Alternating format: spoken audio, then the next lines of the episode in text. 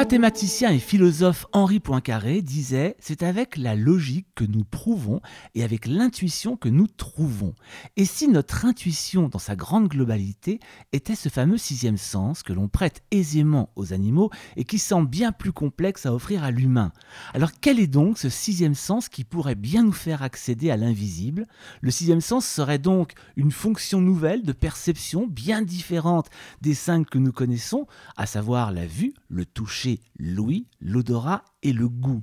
Philippe Roux est médium et hypnothérapeute et se passionné anime des ateliers pour aider chacun à développer ses capacités sensorielles. L'auteur de Comment communiquer avec les défunts revient justement aujourd'hui avec un guide initiatique pour nous permettre de nous connecter avec notre sixième sens qui s'appelle S'ouvrir au plus grand aux éditions Guy Daniel. Bonjour Philippe Roux. Bonjour. Alors Philippe, qu'est-ce qu'on appelle le sixième sens? Ben, Le sixième sens, comme vous l'avez déjà un petit peu présenté et défini, c'est en fait cette capacité au-delà des sens euh, traditionnels, classiques, premiers, euh, c'est cette capacité à percevoir euh, quelque chose qui peut venir de l'invisible, du mystère, de l'au-delà, peu importe le mot que vous y mettez, mais qui quelque chose qui va nous qui va nous connecter au plus grand, à ce qui nous dépasse.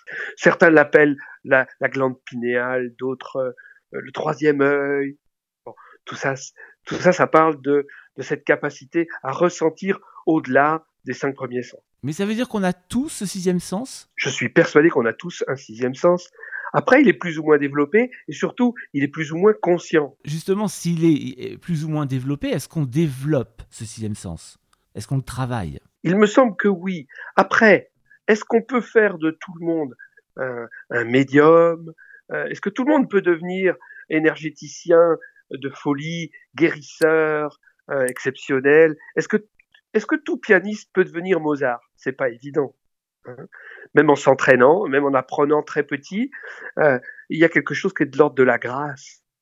Mais en même temps, je pense qu'on peut ouvrir son cœur et ouvrir sa conscience pour arriver à développer une ouverture, une, une capacité de conscientisation de ce qui se passe Hein, euh, au niveau d'intuition, d'inspiration, etc., etc. Conscientisation, le verbe conscientiser, être conscient de, c'est un peu la clé finalement de votre travail. Et vous nous rappelez qu'il est très très important, avant de parler de ce sixième sens, et même de s'y intéresser, c'est de se connecter avec nos cinq autres sens. Donc on rappelle que c'est la vue, l'odorat, le goût, le toucher et l'ouïe. Qu'est-ce que ça va changer d'en prendre conscience? Eh bien, ça va nous permettre déjà, moi il me semble, hein, c'est en tout cas ce que j'essaye de pratiquer dans les ateliers que j'organise, euh, et ça a l'air de, fonctionner plutôt bien. Déjà, il, s'agit de d'inviter euh, d'inviter chacun à développer une forme de compréhension de ce qu'il ressent, de ce qu'il ou elle ressent bien sûr. Euh, il y a une phrase de, de, de Krishnamurti que j'aime beaucoup, euh, sur laquelle je suis tombé complètement par hasard, euh, juste au début de l'écriture de mon livre, qui est On ne peut pas inviter le vent, mais on doit laisser la fenêtre ouverte. Et je pense que ça, s'applique merveilleusement bien à cette question que l'on est en train de traiter tous les deux. Euh, donc, comment est-ce qu'on peut laisser ces fenêtres ouvertes à tout ce qui vient de l'au-delà, à tout ce qui vient de l'invisible, si ce n'est en en essayant déjà de bien nous connaître et de bien connaître nos cinq premiers sens. Bah pour moi, justement, ça passe par là, ça passe par cette espèce de de d'ouverture de, conscience euh, que je, à laquelle je ne peux qu'inviter chacun euh, déjà sur l'ouïe, l'odorat, etc., comme vous les avez nommés, ces cinq premiers sens-là. C'est absolument incroyable le, le, que toute la journée, on la passe à sentir, à regarder, à entendre, à goûter, etc., etc., quasiment sans conscience. Alors que, en essayant d'y passer un tout petit peu de temps, lorsqu'on mange, par exemple, en se disant mais qu'est-ce que je mange, quel goût ça a, etc. Lorsque je suis en train de me promener dans la nature, qu'est-ce que j'entends vraiment? Au lieu d'être pris par le petit moulin de ces idées, de ces pensées, juste être dans le présent et écouter, sentir, ressentir, avec nos cinq premiers sens. Déjà, on a là une formidable ouverture de conscience, comme une hypnose, hein, en fait, qui élargit notre capacité à ressentir, à percevoir. Et évidemment, à un moment donné, on commence à, au bout d'un moment, avec un peu d'entraînement, on arrive vite à se rendre compte qu'on perçoit largement au-delà des cinq premiers sens. Alors ce qui est intéressant d'ailleurs, c'est que vous dites que le sens de la vue nous aveugle, puisque c'est finalement le sens qui vient prouver les quatre autres, et c'est le seul dont on, dont on utilise vraiment euh, la conscience. Oui, sans toujours sans, sans toujours s'en rendre compte non plus, ce qui est assez perturbant. Mais effectivement, il suffit d'ailleurs de fermer les yeux lorsque vous êtes en forêt ou lorsque ou, ou, ou de fermer les yeux même pour simplement goûter quelque chose, euh, pour s'apercevoir à, euh, quel point on néglige nos, nos, nos perceptions, quelles qu'elles soient, y compris bien sûr avec ces cinq premiers sens. Quoi. Donc, donc euh, oui, fermer les yeux à la fois pour en rentrer à l'intérieur de soi et puis pour sentir ce qui va nous pénétrer de l'extérieur. C'est ça la perception. C'est qu'est-ce que de l'extérieur je vais laisser entrer en moi en y mettant de la conscience.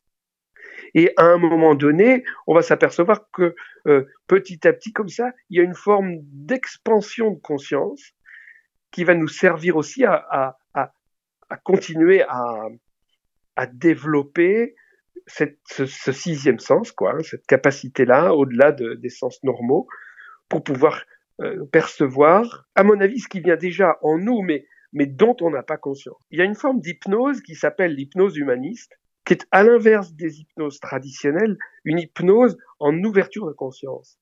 Et c'est vraiment, c'est vraiment épatant.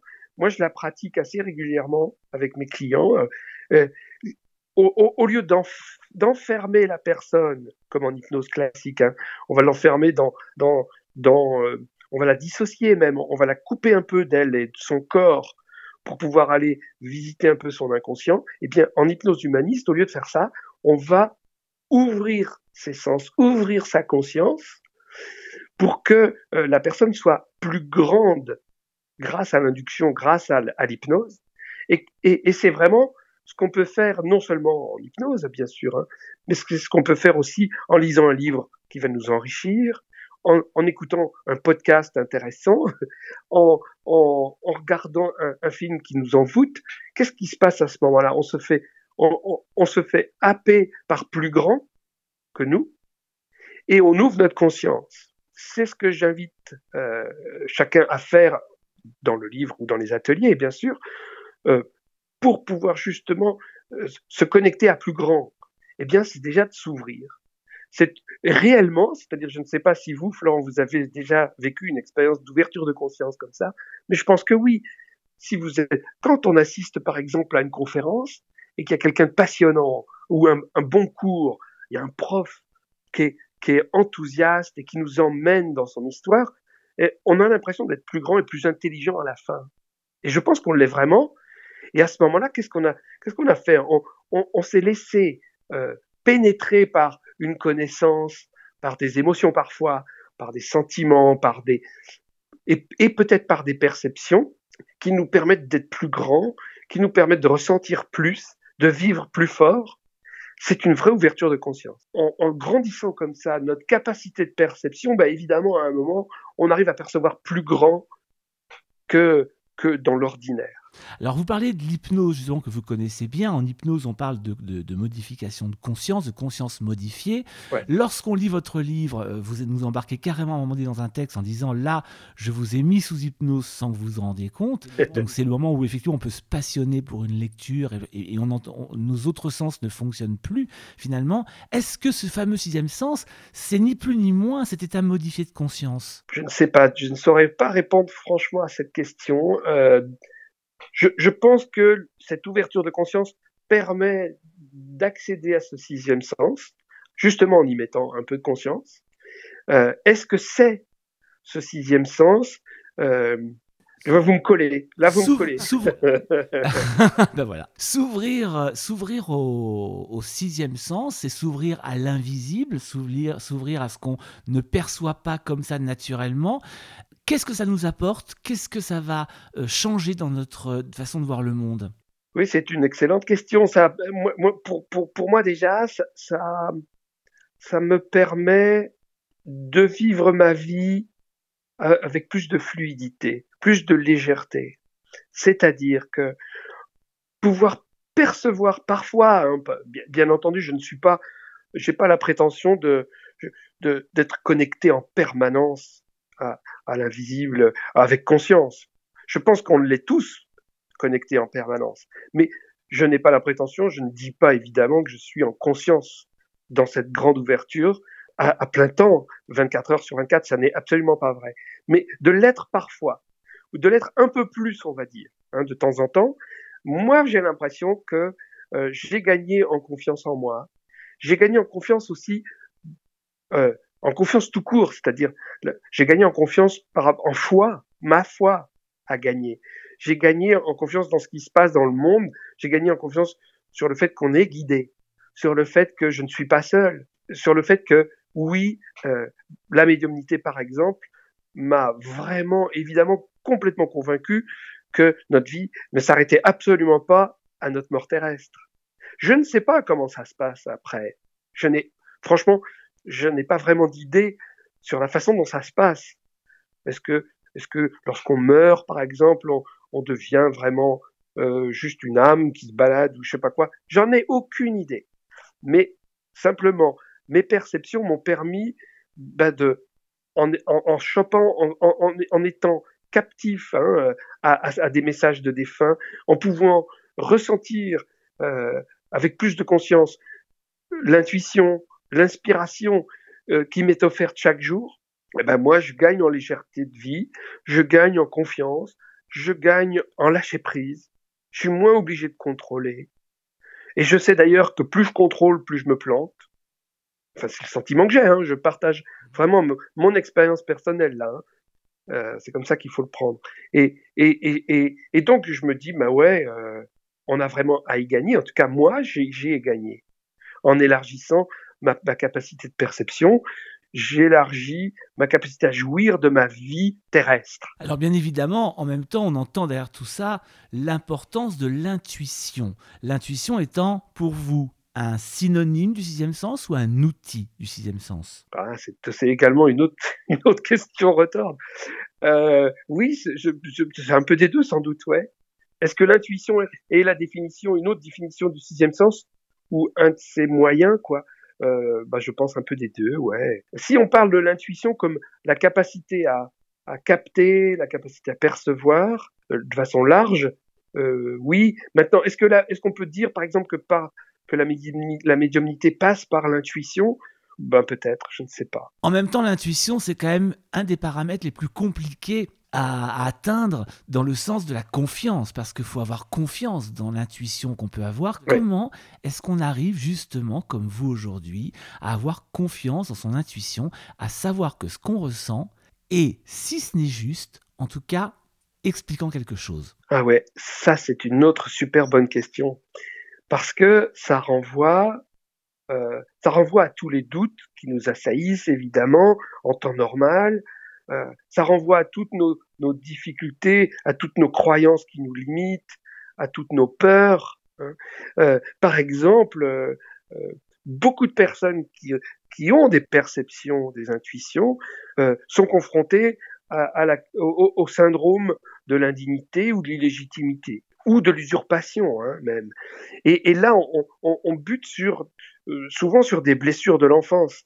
Par exemple, euh, comment est-ce que mes parents m'ont fait confiance et m'ont appris à, ressentir que je méritais l'amour ou que je méritais ce qui m'arrivait dans ma vie? Ou au contraire, est-ce qu'ils ne m'ont pas euh, montré que je déméritais, c'est-à-dire que, je ne méritais pas euh, d'être heureux, que je ne méritais pas de réussir, que je... Voilà.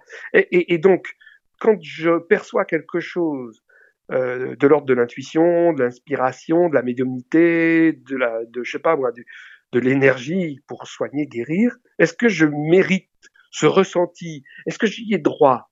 Est-ce que je ne suis pas confronté à ce, à ce sentiment d'être un usurpateur? Qui suis-je pour euh, prétendre avoir euh, des contacts avec les défunts par rapport à tout le monde, alors que c'est pas un sens que tout le monde a autour de moi? On, on en comprend vite, ça, même enfant. Ai-je vraiment le droit? Est-ce que je mérite cette grâce? Ou cette différence, parce que parfois c'est également très mal vécu. Ça peut être vécu comme quelque chose de très handicapant. D'ailleurs, ça l'est parfois. Hein. Ça veut dire qu'il y a un véritable travail à faire finalement sur euh, les, bases de son éducation, sur les bases de euh, son rapport émotionnel, par exemple, à ses parents? Oh oui, je crois. Maintenant, euh, je, je, pense aussi que, et j'en ai, j'en ai rencontré de nombreux, il y, a, il y, a, de nombreuses personnes qui sont de très bons énergéticiens et de très bons médiums, qui n'ont même pas fait un début de psychothérapie. Hein. on n'est pas ça n'est pas un parcours euh, obligé, ça n'est pas. Mais je pense en revanche que euh, un bon médium est quand même quelqu'un qui naturellement avait une confiance dans ses ressentis. Sinon, il, il refoulerait ses perceptions. Vraiment, il y a des gens qui ont effectivement des enfances pas toujours heureuses, mais qui ont tout de même, euh, on va dire, quelques la chance, on va, hein, on pourrait nommer ça comme ça, de, de, de se faire confiance, ou la chance d'avoir euh, euh, déjà vérifié certaines informations qu'ils ont pu ressentir, même si ça semblait un peu bizarroïde. Ben, ben écoutez, la première fois qu'avec conscience, euh, il m'est arrivé de recevoir des, des, informations des défunts. La toute première fois, c'était il n'y a pas si longtemps que ça. La, première fois avec vraiment conscience. Hein. C'était il y a six ans à peu près.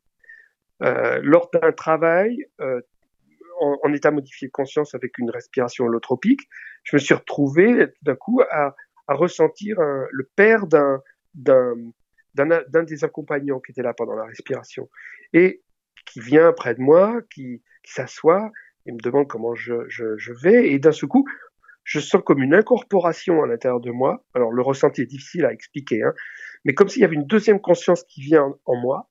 C'est vraiment très très troublant et je comprends que c'est son père, et je comprends qu'il s'appelle Joseph.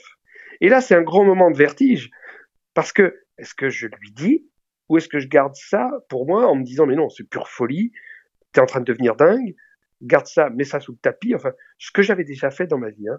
Mais, et là, d'un seul coup, je me suis lancé, je me suis lâché. La perception était trop forte, il y avait comme une forme même d'injonction à communiquer, à exprimer, et j'ai cédé, j'ai accepté. Je lui ai dit, j'ai l'impression que ton père est en moi, il s'appelle Joseph, c'est ça? Et bon sang, quel vertige à ce moment-là, hein, je peux vous assurer. Et d'un seul coup, il a une petite larme qui coule de son œil, et il me dit, mais oui, mais comment tu sais qu'il s'appelle Joseph? Il est mort, j'avais deux mois. Et je t'en ai jamais parlé. Et là, je lui dis, mais je sais qu'il est là parce que je le sens. Et j'ai plein de messages pour toi de lui. Et je lui déballe mes, ces messages. Et puis je sens qu'il s'en va, cette première personne s'en va, et qu'elle est remplacée par une deuxième personne qui est aussi un homme, qui s'appelle Henri, et qui est proche du premier. Je lui explique tout ça, et c'est son oncle, ah le frère du père. Et puis, etc., etc. Et j'ai comme ça huit personnes les unes après les autres, avec tous les prénoms, sa grand-mère, sa tante, enfin bon, huit personnes de sa famille. Évidemment, c'est un moment de, je, disais, hein, je, le mot qui m'est venu, c'est vertige, dans le sens où ça me rappelle ce film avec Indiana Jones, où il doit passer euh, pour aller chercher, euh, je sais plus quoi, le Saint Graal peut-être, il, doit franchir un ravin et il ne voit pas les marches sur lesquelles il peut marcher. Vous savez, il se jette dans le vide, quoi. Il se jette dans le vide et finalement, sa foi le soutient, quelque chose comme ça, et il peut marcher, traverser le, le ravin sur un, je ne sais pas quoi, un pont de glace ou un pont, un pont transparent qu'il n'avait pas vu au départ. Mais ça veut dire, ça veut dire finalement ce que vous dites, Philippe, que quand on, on est vraiment connecté à son sixième sens, à son intuition, on sait qu'on peut y aller, on sait qu'on peut dire les choses parce que finalement, on ne sait pas comment l'autre peut recevoir le message. C'est tout à fait vrai, ouais. Alors, euh, c'était ouais, euh, toujours une très bonne question. Euh, on sait, je ne sais pas si on sait, mais là, en tout cas, à ce moment-là, j'ai su, j'ai senti. Et puis, je pense que le travail que je venais de faire euh, avec la respiration m'avait suffisamment confronté à, à, des problématiques de confiance justement en moi pour que je me, euh, je crois en ce que je ressentais à ce moment-là, en tout cas. Et ça a été le début, quoi. Ça a été le début de, de six années de, de, de médiumnité. Mais, mais euh, est-ce qu'effectivement, c'est cette croyance-là en soi qui va permettre et qui va déclencher ensuite, pour chacun euh, au-delà de moi, une, une, capacité de, de, de ressenti, de conscientisation et d'expression, oui, je le crois. Est-ce qu'on peut se faire confiance et faire confiance à cette injonction pour pouvoir exprimer à tout le monde? Euh, Waouh, ça c'est vrai aussi que c'est du sacré vertige, parce que euh, je me souviens par exemple avoir avoir reçu un matin de très bonne heure euh, le, le, message d'un petit garçon de 15 ans euh, que j'avais connu lorsque j'étais enfant, euh, de loin comme ça, qui s'était tué en mobilette. Il me demandait de contacter ses parents pour leur demander de le lâcher. C'était étonnant, hein euh, Et, et j'ai gardé ce, ce message pendant un an. Je ne savais vraiment pas quoi en faire. J'ai posé la question mille fois à mes guides. J'en ai parlé autour de moi. Je ne savais pas quoi faire de ce message. Est-ce que j'avais le droit de débouler chez ses parents je savais comment les recontacter puisque c'était dans le village où j'avais passé mon enfance. Je savais en revanche absolument pas s'ils étaient encore vivants. Mais est-ce que j'avais le droit de débouler chez eux alors qu'ils ne m'avaient rien demandé pour euh, leur passer un message comme ça que euh, que je pouvais euh, leur exprimer comme euh, parce que j'étais entre guillemets médium, etc., etc. Qui étais-je pour et, et avais-je le droit de les intruser à ce point? C'était très très confrontant pour moi. Et puis à force de temps, je me suis un jour décidé, en, en ressentant, que, mais vraiment cette injonction, quasiment chaque jour j'y pensais, et je sentais qu'elle était de plus en plus forte. C'est du genre, mais on, si on te fait passer ce genre de message, c'est pas pour te faire plaisir, c'est parce que c'est utile, c'est parce que c'est important. Voilà ce que je ressentais. Mais bon, après, je me méfiais aussi un peu moi-même de mon inconscient et de, et de, de tout ce qu'on ce qu'on peut développer à l'intérieur de soi pour se rassurer. Hein. Alors cet exemple est, est d'autant plus intéressant, Philippe, je vous coupe, que dans votre livre, vous parlez justement du problème du sauveteur. Eh oui. Et vous, et vous rappelez à quel point c'est important de bien prendre conscience si on doit délivrer, comme vous le faites là, un message, oui. ou si on le fait pour être un sauveteur. Et peut-être c'est intéressant que vous, que vous nous rappeliez ce qu'est le sauveteur, celui qui va finalement chercher à être aimé. C'est ça, non? Exactement, c'est celui qui va rechercher euh, au travers d'une d'une attitude d'aide, de sauvetage, euh, du, du, gentil garçon qui aime rendre service, etc., ou de la gentille fille hein, qui aime rendre service, qui va rechercher au niveau, euh, au travers de cette dimension, quelque chose qui va lui permettre d'être valorisé, d'être aimé, de ressentir qu'il mérite, etc., etc., qu'il est aimable, quoi. Hein. C'est c'est une des attitudes du triangle euh, euh, sauveur, persécuteur, victime, dans lequel se retrouve, on se retrouve assez souvent, hein, mine de rien, les uns ou les autres, dans nos jeux, dans nos relations, euh, avec nos enfants, nos couples, nos amis. Euh, celui qui, qui passe sa vie à essayer de sauver les autres, euh, il, il, a vite fait aussi de pouvoir devenir un persécuteur à un moment donné. Et, et ou une victime, quoi. On, on tourne sur ces positions-là. Et la position, en tout cas, de sauveur ou de sauveteur, c'est un écueil pour le, pour le, le médium ou pour la personne qui, qui, euh, qui est énergéticien ou euh, qui ressent des choses, qui a envie d'aider, qui a envie évidemment, et on fait pas, ces métiers-là par hasard, des métiers d'aide, de, soutien à la personne, on les fait souvent parce qu'il y a cette motivation d'aider l'autre, quoi. Et évidemment, c'est un écueil, oui. Alors donc, j'étais confronté à ça. Est-ce que j'y avais évidemment beaucoup réfléchi? Je, je m'étais même fait aider, conseiller, comme une forme de supervision, quoi, hein, par par des pairs. Et en, en, fait, ça me renvoyait à chaque fois à moi, à mon ressenti et à ma conscience. Et en fait, j'ai pris un jour, j'ai pris contact avec les parents de ce garçon. J'y suis allé. Ils m'ont reçu avec beaucoup de gentillesse. Ils se souvenaient de moi enfant dans le village. J'ai pu leur expliquer ce qui m'était arrivé pour en arriver à leur dire, ben voilà, je vous explique tout ça parce que votre fils Jean-Claude, ben, j'ai ressenti un jour un message de sa part.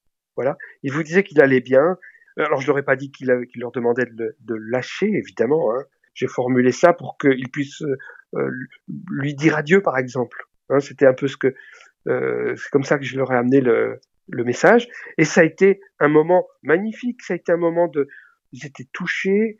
Euh, ils étaient tellement heureux de sentir, d'avoir un message de leur fils qui était mort, euh, je, je sais plus, 50 ans avant, hein, un truc comme ça, ou 45 ans avant. Toutes mes craintes, heureusement, se sont envolées, d'ailleurs, dès, le début de la rencontre parce que j'ai senti que j'étais pas là par hasard, j'étais là parce qu'il y, y, avait effectivement euh, sûrement quelque chose à faire passer. Ça m'a confronté pendant un an, je le disais tout de suite, à toutes sortes de peurs, de l'intrusion, du sauvetage, euh, de, la, de la toute-puissance. Et puis d'autres peurs par ailleurs, du genre, et si j'accomplis pas ma mission, entre guillemets, hein, est-ce que je serai puni Est-ce que j'ai peur du jugement divin ou du jugement de mes guides ou de etc etc etc. Ça m'a permis de travailler sur tout ça. Hein. C'était vachement intéressant. On parlait à l'instant justement de ce syndrome du sauveur. Euh, quelles questions il faut se poser quand on accepte d'accéder à son sixième sens, quand on accepte de recevoir des intuitions, des messages? Quelles questions faut-il se poser pour savoir si on n'est pas dans une démarche de vouloir sauver? Et donc être aimé et reconnu Que des bonnes questions, que des bonnes questions. Que doit que doit-on faire? Que ce que je recommanderais?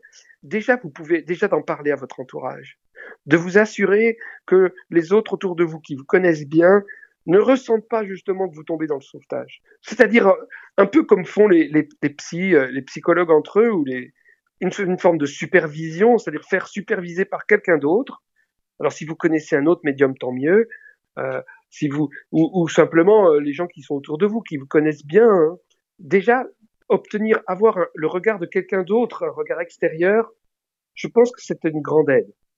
Hein, parce que évidemment, tout seul, on peut être pris dans le tourment de, de, de, de toutes ces euh, croyances limitantes, toutes ces peurs hein, qui, que j'évoquais tout à l'heure. Et en revanche, bon, le point de vue de l'extérieur pourra peut-être nous guider, nous aider, on peut, on peut évidemment aussi entamer un travail sur soi. Hein. Je ne peux que recommander, euh, si on est confronté à, cette peur, euh, c'est-à-dire en gros à, ce côté que l'on, connaît mal de nous-mêmes, parce que sinon on n'en aurait pas peur. Bah, si on connaît mal ce, ce côté-là, allons le voir et allons le voir avec quelqu'un qui peut nous aider, comme un psychothérapeute par exemple. Alors vous écrivez, il existe deux écueils fondamentaux à notre bonheur, deux écueils liés à notre propre immodestie, c'est refuser l'importance du déterminisme et croire que l'on peut gérer nos émotions. Est-ce que le sixième sens, c'est aussi accepter que tout est déterminé à l'avance et que nos émotions seront toujours plus fortes que nous? Ah, ah. Je pense que oui, ce serait c'est possible que, euh, oui, forcément, le, le, le, sixième sens est quelque chose qui nous est euh, offert et, et, donc qui nous est prédéterminé, qui est alors euh, soit acquis, soit inné, soit euh, euh, euh, donné par grâce à un moment donné dans notre vie, mais dans tous les cas, c'est quelque chose qui nous arrive et que l'on qu'on l'ait voulu ou pas, on peut y mettre toute notre volonté pour le désirer, pour le vouloir, euh, c'est pas pour ça qu'on l'obtiendra. Donc c'est vraiment quelque chose qui nous arrive comme un cadeau du ciel, comme un don, entre, hein, puisque c'est ce qu'on dit aussi, c'est un pouvoir, mais aussi un don. Et donc euh, dans ce déterminisme euh, qui, pour moi, euh, comme pour Spinoza, hein, détermine quand même très fortement nos vies, accepter ce, don, accepter ce, ce qui nous est donné, en y mettant de la conscience, c'est ce qui va me rendre moi-même je crois, plus humain. Vous avez dû, vous, Philippe, accepter votre don Oui, parce que ça n'était pas qu'un cadeau. C'est-à-dire? Surtout au départ, ça m'a beaucoup perturbé, ça a complètement bousculé ma vie, bousculé ma vie familiale, ma, vie professionnelle, on n'en parle pas, j'ai tout de suite compris qu'il allait falloir que j'arrête euh, le métier que je faisais pour me consacrer à, à l'aide euh, aux autres, hein, avec la médiumnité puis l'hypnose. Bon, et, et, puis, et puis je ressentais beaucoup d'émotions très fortes et ça m'arrivait beaucoup de, pleurer en plein milieu d'un repas, en plein milieu de la nuit. ça me euh, quelque chose me réveillait. Il y avait, il y avait un message et beaucoup, beaucoup d'émotions. Donc c'était dur. Euh, ça l'est beaucoup moins aujourd'hui. Euh, six ans après, je suis moins intrusé entre guillemets. Je suis moins embêté n'importe quand par par par cette médiumnité et je ne pratique plus d'ailleurs la médiumnité depuis déjà au moins quatre ans. Hein. J'ai arrêté il y a quatre ans de pratiquer la médiumnité. Et aujourd'hui, c'est quelque chose que je vis euh, super bien. Qu'est-ce qu'est-ce qui fait quand on, est médium, quand on parle justement de cette intuition, quand on la développe chez les autres, euh, qu'on arrive à un moment donné dans sa vie à se dire j'arrête la médiumnité? Eh bien, euh, il y a plusieurs raisons à cela. L'une d'entre elles, c'est que euh, je m'apercevais que mes clients me conféraient un pouvoir qui me euh, qui menaçait mon ego, qui menaçait euh, euh, mon équilibre de vie. Lorsque lorsque vous êtes médium comme ça et que vous avez une capacité réelle à choper des, des informations euh, probantes, des comme là moi j'avais euh, une, une, de mes capacités à moi, c'était, je dis c'était parce que je l'utilise plus au quotidien, c'était de pouvoir euh, sur commande comme ça me connecter à, à, beaucoup de défunts de la personne vivante qui était avec moi j'avais plein de prénoms, plein d'informations qui venaient, qui montraient qu'indubitablement, les, les défunts étaient là. Et donc, les gens me regardaient, mais avec des yeux comme si j'étais Superman, quoi. Et ça, je n'aimais pas. Ça, ça me mettait très mal à l'aise. Et, et je me suis pris les pieds dans le tapis de l'ego, on va dire, deux ou trois fois, en faisant un peu d'esbrouf ou démonstration avec des copains. Et là, je me suis dit, oh là là là là, Philippe, là, ça va pas du tout. tu es en train de, tu es en train de prendre le chou, le melon avec, avec cette médiumnité qui, est, donc ça, ça m'a fait très peur. Troisième raison, c'est que les messages eux-mêmes, en réalité, n'étaient pas passionnants et j'avais l'impression de me répéter un peu toute la journée. Ça va vous sembler ridicule ce que je vais dire, mais c'est une réalité pour moi. Euh, que disent les défunts? Ben, La plupart du temps, ils disent qu'ils vont bien, qu'ils nous aiment, euh, qu'ils veillent sur nous, qu'on devrait se faire plus confiance, qu'on devrait demander de l'aide, hein, des choses comme ça. Et en fait, je me rendais compte que je passais mes journées à recevoir des clients et à leur répéter ce genre de message. Papa, je le répétais pas euh, parce que j'étais convaincu que c'est ce qu'il fallait dire, bien sûr. Je le répétais parce que parce que finalement c'était ce que j'entendais à chaque fois quasiment quoi. En dehors des éléments de preuve, comme les prénoms de chacun, évidemment, ça c'était différent. Mais après, on était sur des messages de fond qui étaient en somme toute à peu près les mêmes et, je m'apercevais que évidemment je rendais service aux gens qui étaient là. Hein ça, les soulageait souvent, ça donnait de l'espoir, mais je sentais que je pouvais aller beaucoup plus loin dans la guérison de ce qu'il y avait à guérir. Pourquoi la personne venait me consulter? Parce que souvent il y avait quelque chose dans le deuil qui n'était pas bien fait, qui était douloureux, traumatique. Quand je dis fait, c'est pas dans le sens où euh, on a bien fait ou mal fait les choses, hein. c'est dans le sens où il y avait quelque chose qui n'était pas bien déroulé dans, dans le deuil, et et qu'il y avait sans doute euh, euh, quelque chose dans la relation entre le proche, euh, le vivant et le défunt, quoi. Il y avait sans doute quelque chose à guérir là dans la relation, même si la personne est morte. Et, c'est pour ça que je me suis tourné vers l'hypnose, pour toutes ces raisons-là, entre autres. Qu'est-ce que vous avez gardé aujourd'hui, Philippe, de cet invisible? Eh bien, oh, de, de très nombreuses choses. Alors, au quotidien, encore des coups de main sérieux quand je fais mon travail en atelier ou en, en stage ou en hypnose, en individuel. Euh, j'ai très souvent des informations qui me parviennent comme ça, euh, comme des cadeaux à chaque fois dans, dans mon travail, et, donc ça, évidemment, c'est très aidant. Plus profondément, euh, je, je, je, pense que j'ai, évidemment, ça m'a permis de, de ressentir, de vivre l'expérience de combien on est guidé. Ça nous confronte au déterminisme que vous évoquiez tout à l'heure. Évidemment, si on est guidé, ça veut dire quoi? Est-ce qu'on ne serait que des marionnettes? Non, mais euh, on n'est pas seul en tout cas. Et notre libre arbitre qui passe à mon, goût. Et, là, je ne fais que répéter Spinoza encore une fois, hein, euh, qui ne passe que par la, conscience. On est quand même guidé, même si on a un libre arbitre. Ça veut dire qu'on peut faire confiance, qu'on peut vraiment faire confiance à, euh, ceux, à ceux qui nous aident vraiment au quotidien dans notre vie. Quoi. On n'imagine pas, hein. mais moi, c'est ce que vraiment j'ai ressenti, c'est combien euh, il y a des présences qui veillent sur nous. Mais ça veut dire quoi faire confiance à ceux qui nous entourent C'est euh, croire, c'est croire systématiquement ce que l'on ressent comme étant finalement un message? Ben oui, et un bon moyen, par exemple, de, s'en assurer et de s'assurer que ce n'est pas de l'hallucination ou euh, une expression quelconque, une projection de notre inconscient, on va dire. Hein. Eh ben, c'est comme je le disais, c'est d'en parler aux autres autour de nous, c'est de confronter à la réalité des autres, et de, pour ne pas rester dans sa seule réalité à soi. Mais, mais, mais, mais, parfois, la réalité des autres peut être aussi extrêmement cartésienne. Ah oui, ça c'est tout à fait vrai. Et là, et là, ça devient plus compliqué. Oui, effectivement. Mais si par exemple vous ressentez que euh, la personne qui est en face de vous, euh, à table, dans un déjeuner, eh bien, euh, elle, elle, attire un défunt et que ce défunt s'appelle, je dis, Joseph c'est pas très compliqué de lui, lui, demander à cette personne si Joseph ça lui parle. Si vous dit ah bah oui c'est mon père pourquoi? Bah voilà. Là vous savez que vous êtes en connexion et qu'il y a quelque chose de juste qui se passe. Et cartésien ou pas c'est quand même c'est quand même assez bousculant. Si vous lui dites ben j'ai l'impression qu'il est là ton père euh, Joseph là hein. après il accroche ou pas la personne accroche ou pas. Bon évidemment il y en a qui peuvent euh, vous fermez la porte au nez, il y en a qui peuvent se moquer. Euh, ça, renvoie à quoi? Ça renvoie à bah, toujours à la confiance en soi, ça renvoie à, assumer ses différences. Je, pense que moi, je grandis, j'ai grandi je, je, je, me je m'aime plus aujourd'hui et j'aime plus la vie et je fais plus confiance à la vie aujourd'hui qu'il y a six ans. Grâce finalement euh, à cette vision différente, ce sens euh, supplémentaire que l'on a et qu'on doit développer. Si quelqu'un euh, nous écoute là en ce moment et se dit, j'aimerais moi aussi développer ça, je ne sais pas comment faire, dans votre livre, vous proposez une quarantaine d'exercices.